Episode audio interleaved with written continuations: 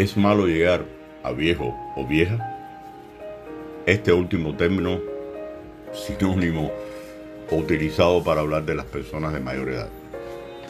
Todos queremos vivir muchos años, pero nadie quiere ser viejo.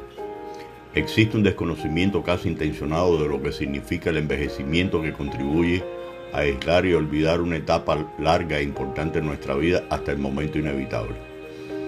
Tradicionalmente esta etapa se ha excluido del mundo de las actividades físicas o se le ha tratado como edad con pocas posibilidades de afrontar nuevos aprendizajes.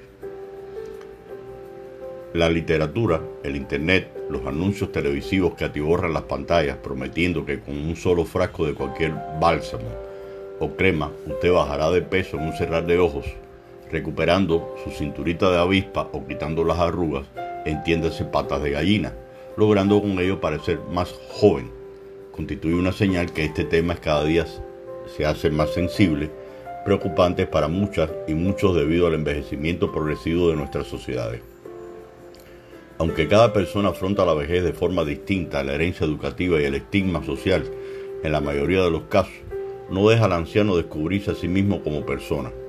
Aunque la sociedad está cambiando, todavía es fácil encontrarnos con personas que no luchan por conocer sus posibilidades. No podemos permitir que el anciano se convierta en aquello que se espera de él. Pueden disfrutar de sus ventajas y salvar sus inconvenientes. Aunque no debe generalizar o establecer categorías en torno a la personalidad del anciano, podemos referirnos a diferentes formas de acceder a la vejez. El anciano no asume su condición, en este caso y debido principalmente a las connotaciones sociales. La persona de edad no percibe nada positivo en su vida.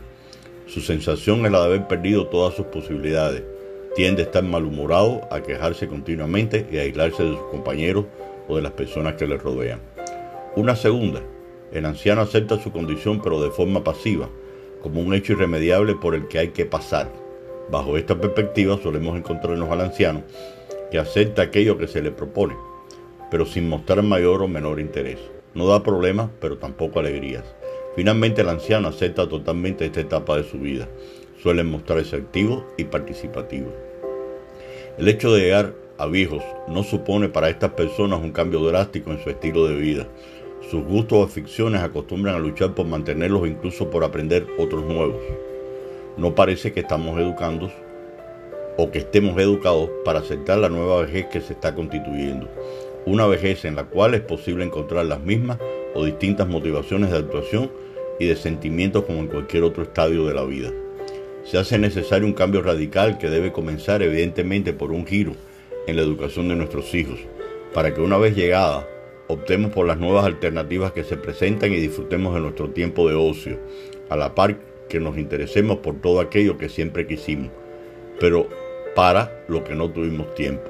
No se trata de añadir años a la vida, sino vida a los años. Gracias.